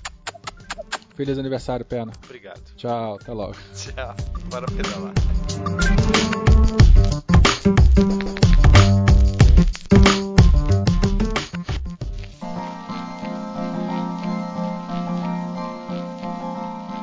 E nesse mesmo país, na Etiópia, você também relata um caso muito comovente de umas ciclistas femininas, né? As moças que pedalam lá, usam bicicletas é, refugadas, reformadas e tal, e teve uma situação muito que pessoalmente me tocou bastante, é, que a menina ela pedalava sem capacete, ela não tinha dinheiro para é, comprar um capacete, né? E ela veio conversar com você alguma coisa assim, e que você foi lá e, e deu a grana para ela comprar o capacete, pediu para ela prometer que ia comprar e que ela ficou super feliz, foi bem emocionante essa situação.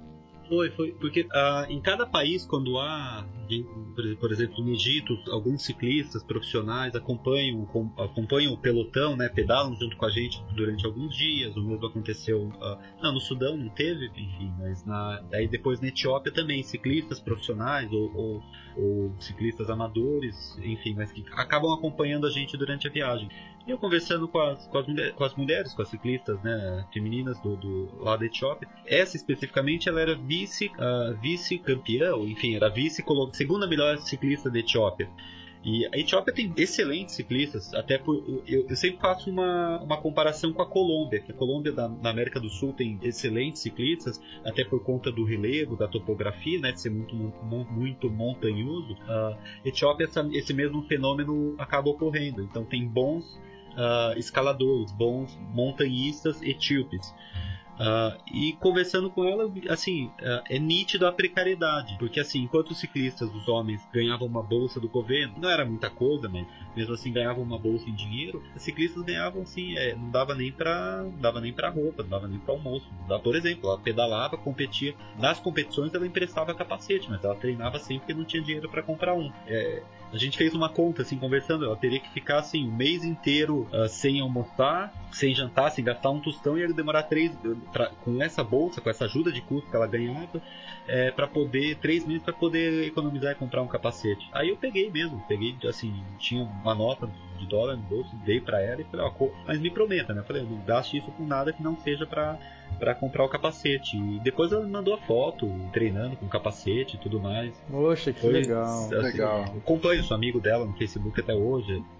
De vez em quando, quando ela ganha alguma prova, ela, ela me manda foto do troféu. E, é, enfim, a gente acabou construindo ali uma, uma, relação, uma relação de amizade, mas a precariedade é muito nítida, assim, de, se é difícil para quem é ciclista em geral ali, para as mulheres é mais difícil ainda, porque as bicicletas, assim, o que, o que a gente no Brasil chama de bicicleta do supermercado, que é aquela coisa rasta mesmo, aquela bicicleta ruim, praticamente elas, elas treinam com aquilo, elas pedalam aquilo bicicletas baratas com peças é, calibalizadas, né? Daí pega uma bicicleta que não anda mais, vai tirando peça, montando e mantendo aquela, aquela lá em funcionamento.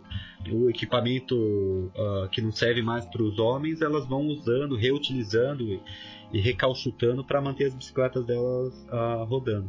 Então, assim, é uma situação precaríssima, mas assim, deu muito, é, deu muito orgulho de conhecer, de ver a dedicação. Pô, elas acordam de madrugada para treinar, para assim, 5 horas da manhã elas estão acordando, 5 e meia já estão subindo montanha, pedalando super forte.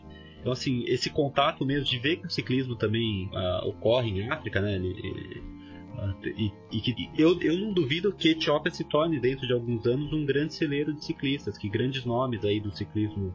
É, tem alguns nomes já. Uh, tem um ciclista da Eritreia que vestiu a camisa de bolinhos no Tour de France. Tem uma equipe sul-africana que é o, o Nayon Chute, que é do Ruanda. Então, assim, tem alguns, tem alguns nomes já da África no ciclismo que estão despontando, mas eu não duvido que logo, logo a Etiópia apareça aí com bons escaladores e, quem sabe, também no feminino, né? Não, e, você falou esse negócio do, do né, de não ter dinheiro pro capacete e tal. Eu vi num, num, vídeo seu, se não me engano, na Namíbia, uma galera pedalando pelado, assim. E eu acabei de fazer a pedalada pelada em São Paulo. Eu tô especialista em pedalar pelado, né? Como é que foi essa história aí de pedalar pelado? Conta pra gente. Então, essa é, é uma brincadeira que surgiu, acho que no primeiro, na primeira edição do, do Tour da África. É, pô, você está na, você tá na Namíbia. Namíbia é um país pouco urbanizado e tem poucas vilas, tem muitas áreas, uh, amplas áreas desérticas. Que você passa, diferente de outros países, onde você está sempre passando por alguma vila, ali na Namíbia não. Você pedala assim dias, e eh, quatro, cinco dias, só em estradas e deserto, e savana e animais, né? Você pedalando assim com girafa ao lado da estrada, com zebra, com elefante. Então isso você vê, mas não, não, não, vê, não vê casas, não vê vilas. E daí uma brincadeira que surgiu assim na primeira edição de, não sei se alguém tomou muito sol na cabeça e resolveu pedalar pelado, fazer o criou-se a tradição ali do Naked Kilometer, né, que é o, é o quilômetro dos pelados, e que é o desafio. Você, quem quiser, na verdade não é nada obrigatório, Uh, quem quiser tirar roupa na hora que quiser, quando quiser, se quiser sozinho, se quiser acompanhado, se quiser em grupo, enfim, tira a roupa, pedala um quilômetro, se veste e continua para, enfim, para fazer essa brincadeira. Ah, que bacana. é, não, e Naked Kilometer não, é o Every Fucking Naked Kilometer, né? Então, no meu caso foi isso, porque eu falei, bom, pedalar, pedalar um quilômetro pelado é muito pouco, né? Então eu, eu me propus aí um, um, desafio que era sair do acampamento pelado e chegar no próximo acampamento pelado. Então eu posso dizer aí que eu tenho uma espécie de recorde não reconhecido pelo Guinness, mas eu sou eu sou o ser humano que mais pedalou pelado no deserto da Namíbia. Legal. Nessa jornada também tem outros brevês, né? Vamos falar um pouquinho deles do é, o, o EFI, o UFC e, enfim, mais alguns aí, caso tenha. Oficialmente mesmo é o, é o, é o EFI, né? O EFI, que é o Every Fucking Inch, que seria traduzindo alguma coisa assim, cada centímetro, cada polegada uh, do caralho. Enfim, você tem que. Significa assim que você pedalou todas as etapas do começo ao fim pelos seus próprios meios, né? Você não subiu no caminho de apoio, você não pegou carona, enfim. Você cumpriu todas as etapas pelos seus próprios meios. E isso há um, há um, assim, há controle né? na saída, no meio, no final. E quem cumpre, quem não, não desiste de uma etapa, porque, seja por questões físicas, do, do cansaço ou tudo mais, você mantém esse teu status de, de EFI. E no fim, no fim do tour, quem chega à cidade do Cabo uh, tendo pedalado cada um, cada, cada centímetro da África, né, vamos dizer assim, recebe uma medalha alusiva a essa, essa conquista. Que legal. Além da medalha oficial de conclusão, tem esse, essa, esse plus a mais aí. Exato. É, acaba sendo ali um, um grupo seleto mesmo, porque são, assim, um, é, geralmente poucos, poucos, uh, poucos participantes conseguem levar até o final, porque são, isso vai, não é só, não é só uma questão física, não é só uma questão mental, porque tem muitos momentos em que você está em cima da bicicleta e fala o que, que eu vim fazer aqui, por que, que eu estou fazendo isso, Aí passa o caminhão ali do teu lado te dando tchauzinho, você fala, hum, será que eu peço pra ele parar? Sabe? Não, e você, e você ganhou essa medalha, você concluiu esse desafio, né? Que fique claro, assim. É legal falar que tem, você fez um blog, né, no site da Tura, tem o álbum de cada país que você passou, né? E inclusive tem as fotos da medalha. Tudo que a gente tá falando, se, se o pessoal entrar lá, vai ver foto do que a gente tá falando. Tem uma na Quênia com uma bicicleta com umas armas na frente e lá na legenda tá escrito que vocês precisavam de ter segurança armada por causa da situação política do país. Como que era essa situação lá? No Quênia, a gente, acho que foi um dos momentos mais tensos da, da viagem, onde a gente não tinha a previsibilidade, né? Ali tudo, assim, poderia eclodir ali um, um, um conflito, poderia eclodir ali uma, uma questão que enfim, a, a, a, segurança de todo mundo poderia sair do controle, uh, pelo seguinte: a gente chegou no Quênia justamente na época das eleições de 2013. Uh, ah, nas eleições anteriores houve, um, houve um, uma situação em que o candidato que perdeu ele não reconheceu o resultado das eleições. Uh, aquilo lá desencadeou por uma, uma, enfim, por uma não, não, não foi uma guerra civil, mas por um conflito. Enfim, os dois, os dois principais líderes do país de, de Aí você envolve também uma questão tribal, né? uma questão étnica. E, enfim, houve, houve choque ali, dezenas de mortos, Uh, teve intervenção da ONU, negociação, no fim criaram um governo ali em que o perdedor virou primeiro-ministro, fez uma coalizão, dividiram o poder para a situação se acalmar do ponto de vista ali do conflito. E a gente chegou justamente no momento em que esse mesmo, uh, esse mesmo político que perdeu as eleições e armou toda essa questão também estava concorrendo querendo ser presidente. E ninguém sabia o que poderia acontecer, se ele ganhasse, se ele perdesse, né? Uh, então havia até, uh, havia até um plano de um plano de emergência, de a gente chegaria em Arusha, que é uma cidade que tem um, desculpa, a gente chegaria em Nanyuki, que é uma cidade que tinha uma base aérea da, da Real Força Aérea Britânica e se qualquer coisa uh, saísse do controle, a gente embarcaria num avião e cruzaria a fronteira com a Tanzânia para estar tá todo mundo em segurança. Uh, todo mundo teve que adotar algum, alguns protocolos de segurança, que é comunicar a embaixada do seu país, dizendo que você estava lá, porque se a coisa se a coisa foge do controle, cada um vai para sua embaixada e vira um problema do seu do seu governo, né? Uh, e não mais do, do, do tour, vamos dizer assim. É, existia mesmo um risco de que, de que a coisa pudesse degringolar, mas no fim, felizmente, não assim se manteve-se dentro de, de, de, de uma normalidade.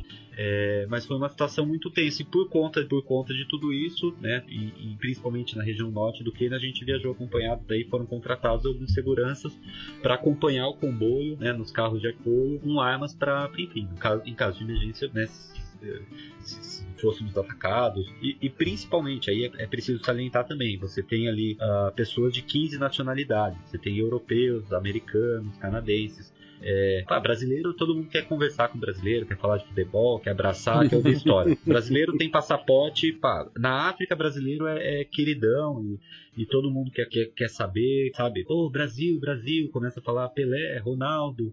Agora, você tem que considerar que um americano, um país como esse, é um alvo, é um alvo, pode ser um alvo de tentado. Então, por conta disso, existia esse acompanhamento aí em determinados trechos de seguranças armadas. A gente teve que lidar com todo esse, com todos esses fatores também durante a viagem, né? Lidar com a incerteza. Porque uma coisa é assim, ah, o terreno tá. Ah, vai chover ou não vai, vai estar tá calor ou não vai, problema mecânico. Tem, tem coisa assim que, que eu uso na linguagem do, do título do livro, né? Esses leões, esses desafios que a gente tem que enfrentar, que sempre eram mais do que um por dia Uh, mas teve alguns assim que está fora do nosso controle, depende de outros fatores. Então esse especificamente esse no Quênia foi bem, foi assim o nível de tensão foi muito alto porque se a coisa saísse do controle ia ser ia ser feio. E a gente já está no meio do país, assim essa é a questão. A gente já está no meio do país, não tem para onde correr. Né? Então, uh, mas no fim deu deu tudo certo e, e não houve nenhum, nenhum fator mais uh, mais sério envolvendo isso isso falando né, no, em relação ao próprio país, né? Felizmente não, a coisa não degringolou para uma, uma violência, enfim, para como aconteceu em 2007.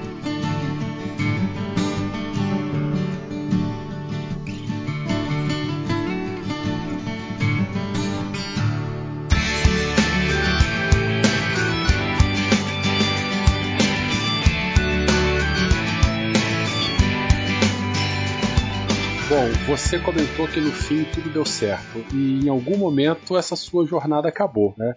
Óbvio que ao longo dela, mil coisas passam pela tua cabeça o tempo todo, mas em algum momento deve ter dado um estalo assim em você: caramba, tá acabando, né? Eu não aguento mais de saudade, ou eu tô de saco cheio, ou o que, que eu tô fazendo aqui. Quando que você teve aquele primeiro insight, assim, tipo assim, putz, daqui a três dias acaba, ou daqui a uma semana acaba? Ou daqui a, a, a 15 dias eu vou estar em casa. Quando você percebeu pela primeira vez que estava acabando e como é que foi esse finalzinho da tua jornada? Eu acho que a primeira vez que a gente falou sobre uh, essa é a última vez que tal coisa, por exemplo, é a última vez que a gente vai acampar, que a gente chamava de bush camp, que é acampar ao ar livre, né? Então, simplesmente na beira da estrada, no meio da savana ou no meio do deserto, para o, para o comboio, né? Todo mundo arma sua barraca, dorme ali. Te, teve situações, por exemplo, em Botsuana, em que a gente não podia sair da barraca à noite por nada no mundo, porque era uma área, era um, a gente atravessou uh, parques nacionais, reservas né, naturais. Então, assim, se a gente saísse da barraca, podia ter uma hiena, podia ter um elefante, podia ter um leão. Então a gente ficou dentro da barraca a madrugada inteira, não podia sair por nada, por conta de, de, de determinados riscos. Eu, eu vi um vídeo que tinha um elefante passando no meio do, do acampamento de vocês. Como é que foi a relação com os animais? Assim, uma das coisas que mais me fascinam e, e na África é a natureza, sabe? É, são os animais, os, os, grandes, os grandes animais. E, O contato, você pedalar. Eu sendo bem honesto, assim, pedalando ali na região metropolitana de Curitiba, eu, eu, fico vendo passarinho, já fico louco, já fico louco de feliz de ver passarinho na beira da estrada, de ver carne, carneirinho, de ver vaquinha. Ah, eu gosto. A, a cena rural, a natureza me, me atrai muito e a bicicleta te proporciona uma relação com o ambiente, assim, faz parte de toda essa mística do, do, do, do cicloturismo. Se você pedalar aí na beira da estrada, você parar a tua bicicleta para uma manada de elefante cruzar uma rodovia na tua frente, é, é, emocionante, mas eu digo emocionante não é uma figura de linguagem, é algo que toca, que você, aquilo lá te emociona mesmo. Zebra, girafa, springbok, né, gazela, os babuínos que eu já havia, já havia comentado. Então, assim, é aquela coisa que a gente acha que só existe no documentário e você está vivendo aquilo, você está experimentando tudo aquilo com, né, com todo o seu sentido e você está de bicicleta. Então é, é quase que um sonho, assim, você tá, é viver algo que, que emociona, que, que te envolve e ah, aquelas coisas de documentário mesmo, que você acha que só existe na televisão e de repente, pô, tô pedalando aqui no meio, né? Ô, peraí, tem um elefante cruzando, cruzando o nosso acampamento. Bom, mas vamos voltar lá à, à, questão do, de quando você começou a perceber que estava acabando. Acho que foi na altura uh, de Botsuana ou na Namíbia. Pode ter sido ali no norte da Namíbia. Quando se comentou a primeira vez, ah, esse é o nosso último bootcamp porque a partir dali, tanto na Namíbia quanto na África do Sul, uh, tem os que eles chamam de lodges, né? Que é como se fossem os, os enfim, uma propriedade que, que, que tem acampado. Enfim, a gente acampava ali dentro, mas já é uma área que tem infraestrutura. Uh, você tem um banheiro, você tem um chuveiro quente. Não é no meio da natureza, no meio do deserto. Está protegido de alguma maneira. Exatamente. Então, uh, nesse sentido, acho que a primeira vez que falando, peraí, a última vez que a gente faz tal coisa. Daí já começa a ficar aquela coisinha na cabeça. Porra, isso tudo. Como, como eu acabei de dizer, tudo aquilo é um sonho, tudo aquilo é muito bom. De repente, quando você percebe, porra, daí você olha pro mapa e fala, não, quanta, quanta gente já pedalou? Ah, já foram, já foram, sabe, oito países. Ah, então peraí, a gente já tá, meio, já tá mais perto do fim, né? Uh, então acho que um pouco dessas coisas, a última bushcamp, a última fronteira, a última fronteira é, é né, atravessar a Namíbia para a África do Sul. Na verdade, assim, ó, a viagem, por ser um período tão grande, quatro meses, chega um momento em que você simplesmente se perde do que está acontecendo no mundo externo. É, eu, eu, digo, o Tour da África é uma, é uma magia. Você entra num portal ali no pé das pirâmides e, e, e a magia só acaba quando você passa no portal na linha de chegada na, na África do Sul é, na cidade do Cabo. Porque assim, você não, lê, você não lê jornal, você não vê notícia. Eu não sabia, por exemplo, que o, que o Papa Bento, o Papa, era o Bento, né, o alemão, o Ratzinger tinha renunciado e que tinha um Papa argentino. Quando vieram, veio alguém falar, um italiano, ele falou, ah, você viu que o novo Papa é, é argentino? Eu, peraí, como assim novo Papa? E peraí, como assim argentino? e argentino ainda? então, você desco... É, o Hugo Chávez morreu, foi saber bem depois. Então você desconecta, você desconecta da, da, das coisas do dia a dia, do cotidiano, de preocupações, de conta para pagar. Tá vivendo aquilo de forma muito. Uh, você perde, você perde a noção. Peraí, como assim? A gente tá em fevereiro, março. Não, peraí, já é fim de março sabe, ah, meu aniversário tá chegando, até 25 de março, tá? É agora, bem próximo e tá chegando de novo, né? O meu é 27. Olha aí. Então, assim, você se perde no calendário e de repente, quando chega assim nessa reta final, você começa a pensar: ah, não, mas espera aí. Uh, ah, então quando que é meu voo de volta? Qual que é o horário do meu voo? Você começa a se, come, começa a se preocupar com algumas, uh, algumas questões de cotidiano, de dia a dia, de planos ali, de dia a dia. Porque até então, durante quatro meses, tua, tua rotina é acordar, desmontar a barraca, tomar um café da manhã, subir na bicicleta, chegar no almoço, pedalar, chegar no, chegar no jantar e, e montar teu acampamento. Né? E no meio disso fazer tudo que tudo que a África, tudo que a vida e tudo que a bicicleta te proporciona e te oferece. Mas a, a rotina mesmo é essa. Então, a partir do momento que você pensa, não, é a última vez que eu acampo na, na savana, ah, é a última fronteira que eu atravesso, e ah, a cidade do Cabo está chegando, aí, aí não que a magia acaba, mas você já começa. Mas a ficha vai caindo, né? A ficha vai caindo, aí você vai percebendo, não, peraí, tá chegando ao fim, só que daí vem, uma, vem aquela vontade, bom, então vou aproveitar tudo isso ao máximo, sabe? Daí você parece que liga ali no, no modo turbo e começa a viver. Você sabe que tá, uh, sabe que tá na reta final, então você se abre muito mais para viver tudo. Não, é que não tem muito mais, né? Na verdade, você, você vive aquilo intensamente, né? Mesmo sabendo que vai acabar, você vive aquilo da forma mais completa e plena possível. Her mine. Bom, e nesse momento eu queria fazer a segunda pergunta mais clichê que você já deve ter ouvido falar milhares de vezes, além da primeira. É, como tudo começou e como tudo terminou. E aí, como é que foi assim? Os dois, não quero o último, eu quero os dois últimos quilômetros antes de você chegar. Como é que foi? E até a linha de chegada. Bom, na, na Cidade do Cabo, quando a gente entra, vamos falar os dois últimos quilômetros. A gente pedala informação de comboio mesmo, né? Todo mundo junto, compactado, com os carros na frente a, a cidade meio que nos recebe, nos saúda. Eu lembro assim, ó, a gente faz uma curva, vai, você vê a, a Table Mountain, né, que é, que é símbolo, cartão postal da cidade do Cabo, na verdade era acho que 40 quilômetros a gente já vê ela no horizonte, já é, já começa a chorar nessa hora, porque. Você vê ela de frente, você vê ela de. Você vê ela de lado, né? Ela fica do seu lado esquerdo, não é isso? Ou não? Ela fica na tua frente? Não, ela fica na frente. Quando você vê ela pela primeira vez. Ela fica na frente. Ela vai estar como se fosse na tua direita, assim, porque a costa ela é como se fosse uma, sei lá, uma baía, né?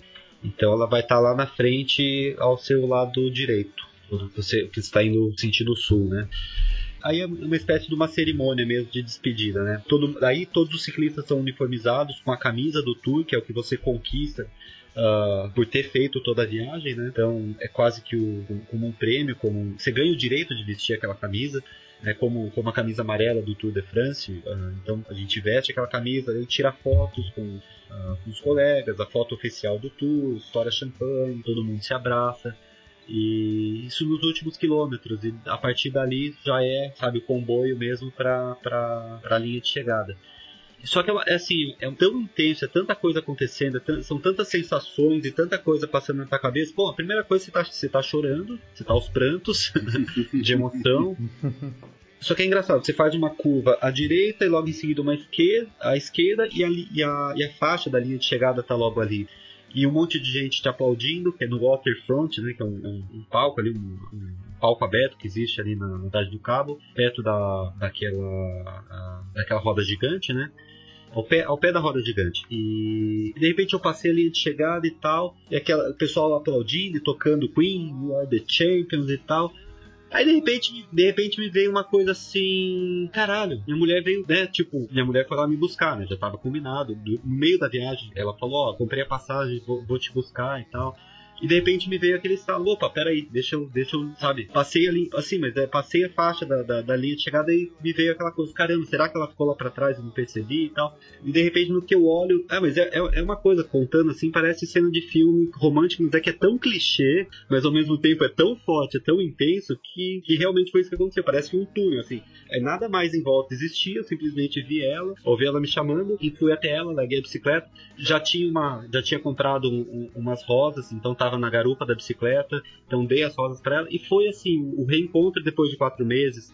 Ah, o, teve um, um, colega que parou a bicicleta dele, tirou uma foto. Que, assim, é um, sinceramente, para mim o momento, eu, eu já falei isso pra ela, mas eu tenho que dizer que é quase igual, ou que é praticamente a mesma coisa que o casamento, que a cerimônia, mas a emoção foi até maior, porque foram quatro meses depois. Casamento você tem a tensão da festa, todos aqueles preparativos, ansiedade e tal. É, a, a cerimônia de um casamento. Ali não, foi um reencontro, uma coisa tão pura e tão mágica e tão bonita que, cara, a gente se abraçou e se beijou e chorou. E por sorte eu tenho um amigo que, que conseguiu ainda tirar uma foto dessa. Registrou o momento. Dessa né? cena. E para mim, uma das coisas mais tocantes. Cara, eu tenho certeza que todos os ouvintes acabaram de ouvir essa cena com um sorriso de orelha a orelha, imaginando também a mesma cena.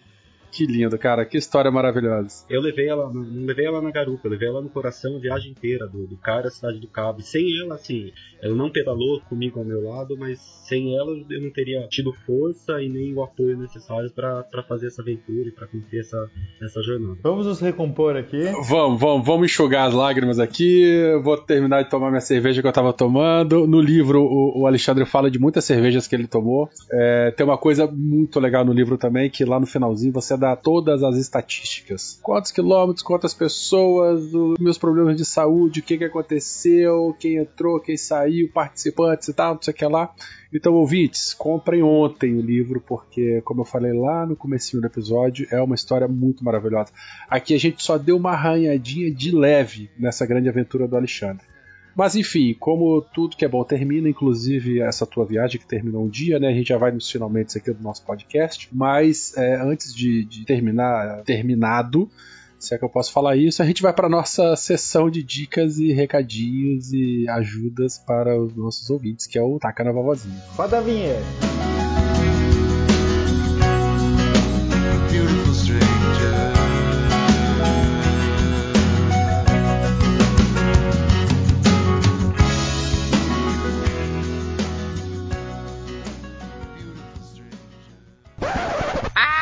Esses meninos, esses meninos ficam atacando em mim.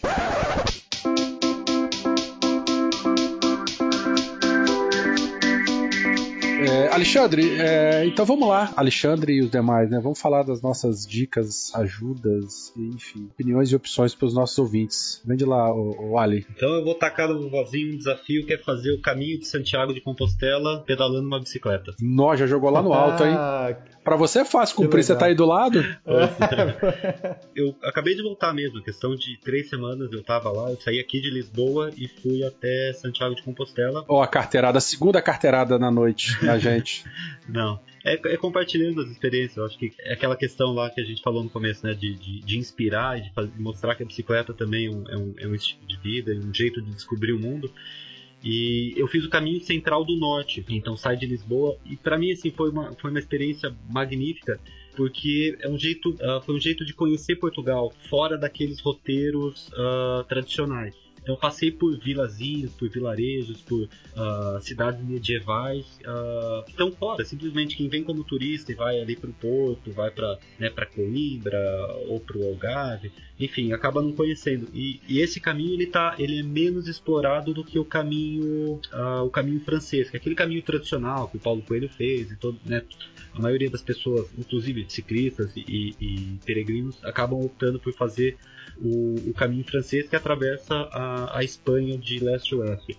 Mas a me encantou demais. Ah, e Portugal está me encantando demais. É, é- é um país assim, sensacional. E poder assim, fazer o caminho, conhecer o interior do país e, e chegar de bicicleta em Santiago de Compostela também foi uma, uma experiência bem, bem bacana e bem gratificante. Então, assim, para quem já fez, né, para quem já fez o caminho de Santiago, é o caminho francês, olha, é uma experiência totalmente diferente e ao mesmo tempo tem toda aquela, aquela mística, aquele envolvimento que o caminho de Santiago traz e é um jeito ah, fantástico de conhecer Portugal. Então, vovozinha, pode pedalar. Felipe, e você? Aproveitando o nosso assunto de viagem e cicloturismo, eu vou deixar um- uma sugestão de e-book pro pessoal. É, o e-book do Até Onde Deu Pra Ir de Bike. O nome é Guia para Viajar de Bicicleta, do nosso amigo André Schettino. Ele tem volume 1 e volume 2. Não vai ter receitinha hoje, Felipe? Ah, hoje não. receitinha? Ah, Agora as, as receitinhas vão ser mais elaboradas, vão estar lá no nosso Instagram. Mas esse guia, ele dá uma ajuda bem legal para quem vai começar a fazer uma cicloviagem ou quem até já faz para poder organizar mais. Que ele fala sobre o que levar, o que não levar, qual roteiro escolher. Você pode baixar ele lá no site, é de graça. Ele é bem pequenininho, cada tem dois volumes, cada um tem mais ou menos 30 páginas, 10 páginas. A minha dica é o seguinte: é, clorim ou hidrosteril. A gente vai pedalar de bicicleta, passa o dia inteiro fora, e às vezes não tem uma fonte de água potável, né? Às vezes tem que tomar água do Nilo, né? E aí o que acontece? o clorim, é, perdão, o hidrosteril é um, é um um produto químico à base de cloro que a gente compra no supermercado na parte de hortifruti, que é muito utilizado para limpar, limpar frutas e verduras, mas ele também serve para poder purificar a água. Então dá uma olhadinha lá na receitinha atrás dele, quantas gotinhas por litro, coloca na, na caramanhola ou na, na garrafinha ou no camelback e espera que você tenha. A água pode ficar meio insossa ou com gosto de barro, né? Ela, ele não retira partículas sólidas da água, mas ele mata agentes biológicos.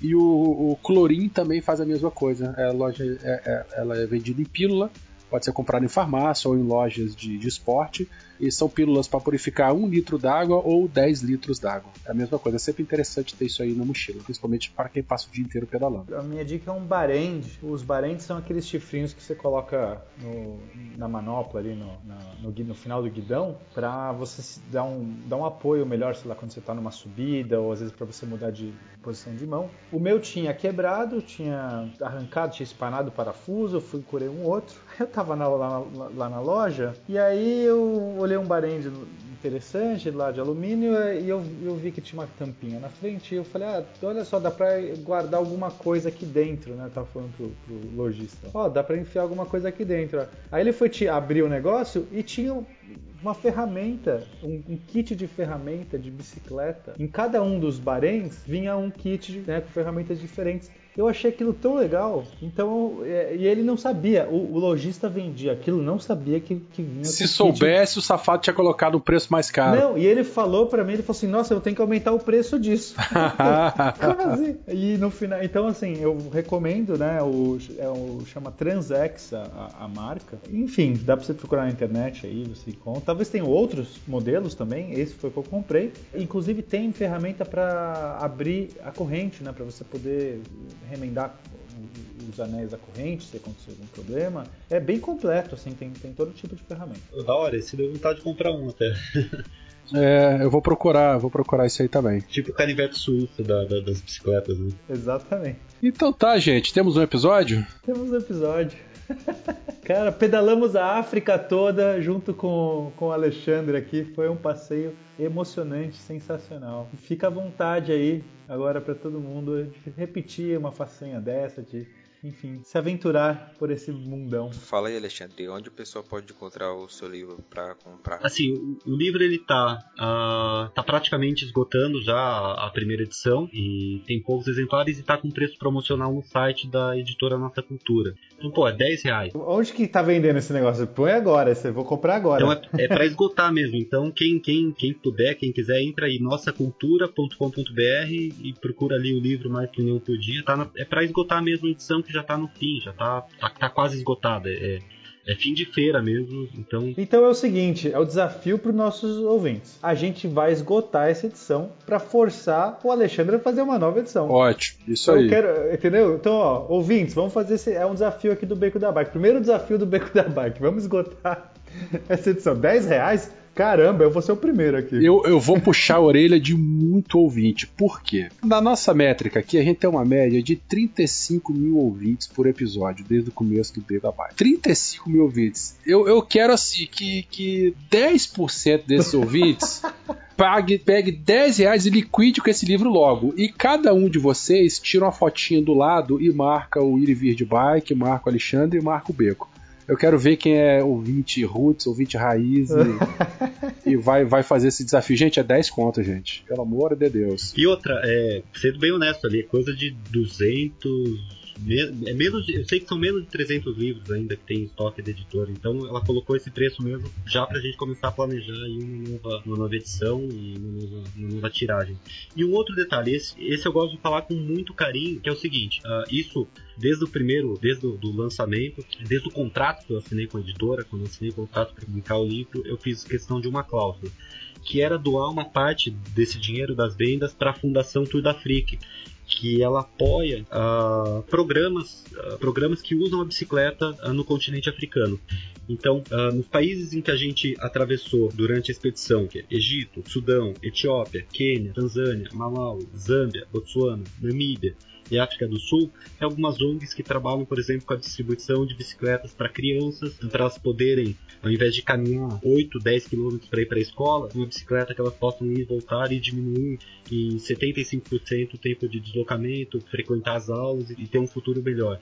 Então, assim, é, estava no contrato com a editora e uh, a gente conseguiu. Isso, isso eu estou contando pela primeira vez. Uh, na semana passada, nessa edição do tour que está rolando agora, foram doadas cinco bicicletas para um programa no Uganda, que é, é, essas bicicletas serão usadas por enfermeiros e por educadores que vão visitar as vilas para fazer conscientização na, na, luta contra a AIDS, né, contra HIV e AIDS. Parabéns, hein? Ó, mais um estímulo para o pessoal comprar o livro. A, além de ser 10 reais, ainda reverte dinheiro para ajudar essas pessoas. Cara. Parabéns para você, parabéns para editora, parabéns para a ONG do TDA que, que, enfim, tem essa tiveram e ainda tem essa iniciativa, cara. Parabéns mesmo. É, eu fui filmar um longa-metragem no ano passado, inclusive o Werther apareceu por lá, foi no Espírito Santo.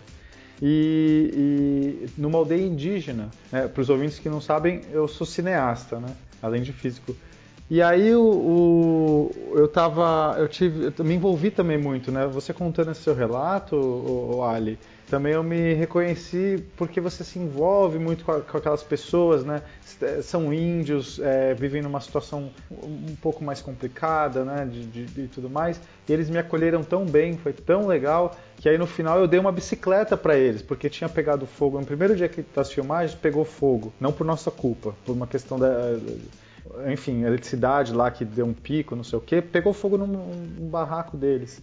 E aí pegou fogo na bicicleta que eles tinham lá, do menininho. E aí eu vi como era importante a bicicleta para eles transportarem as, eh, enfim, os itens deles, pegar água, não sei o que. E aí no final eu dei uma bicicleta cargueira para eles. Então assim, eu me reconheci muito no que você está contando. Assim, foi um prazer enorme poder de algum jeito retribuir para aquelas pessoas. Bacana, né? Você vê, você vê o, o, poder que esse veículo tem na vida, pode ser de uma criança, ou de uma comunidade, ou de uma família. É sensacional. Bom, Alexandre, novamente muito obrigado pela, pela tua participação aqui no nosso episódio. Parabéns para você, parabéns para tua esposa por ter aguentado esse perrengue todo. Né? É, desejamos sucesso para você aí em Portugal, nos teus estudos, na, na, conclusão do teu mestrado.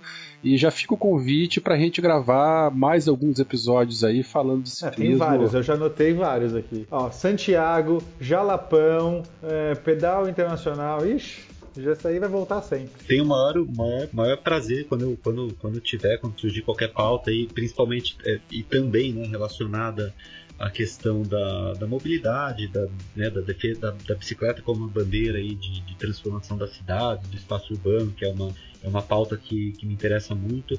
É, ah, tudo, tudo que eu puder ajudar a contribuir, porque eu realmente assim, eu tô uh, assim, muito, muito feliz e muito contente de, de, ver o trabalho que vocês estão fazendo, sabe? É, é assim, uma honra estar participando, ter sido convidado e estar aqui falando com vocês, mas não tinha no Brasil um, um, um podcast para tratar da bicicleta, assim, com uma galera engajada, que conhece, né, e, e, que deu essa dinâmica. E assim, vocês estão fazendo aí com a, com a Deviante, né? Então, pô, já tem uma plataforma boa para divulgar, então. É, somos todos crias do SciCast, na verdade. Então, super de parabéns, assim, de, Pai, podcast é uma, uma linguagem que eu acho fantástica. Eu sou podcasteiro, sou fanzaço do, do pessoal do Decretos e não, você já virou nosso, nosso correspondente internacional. Já, a gente já vai mandar uma camiseta. Manda uma camiseta para ele, velho. Vou, vou nas próximas que a gente mandar fazer, já vai cair uma lá em, em Portugal para ele. Vou colocar no LinkedIn, então, correspondente do Beco da Bike.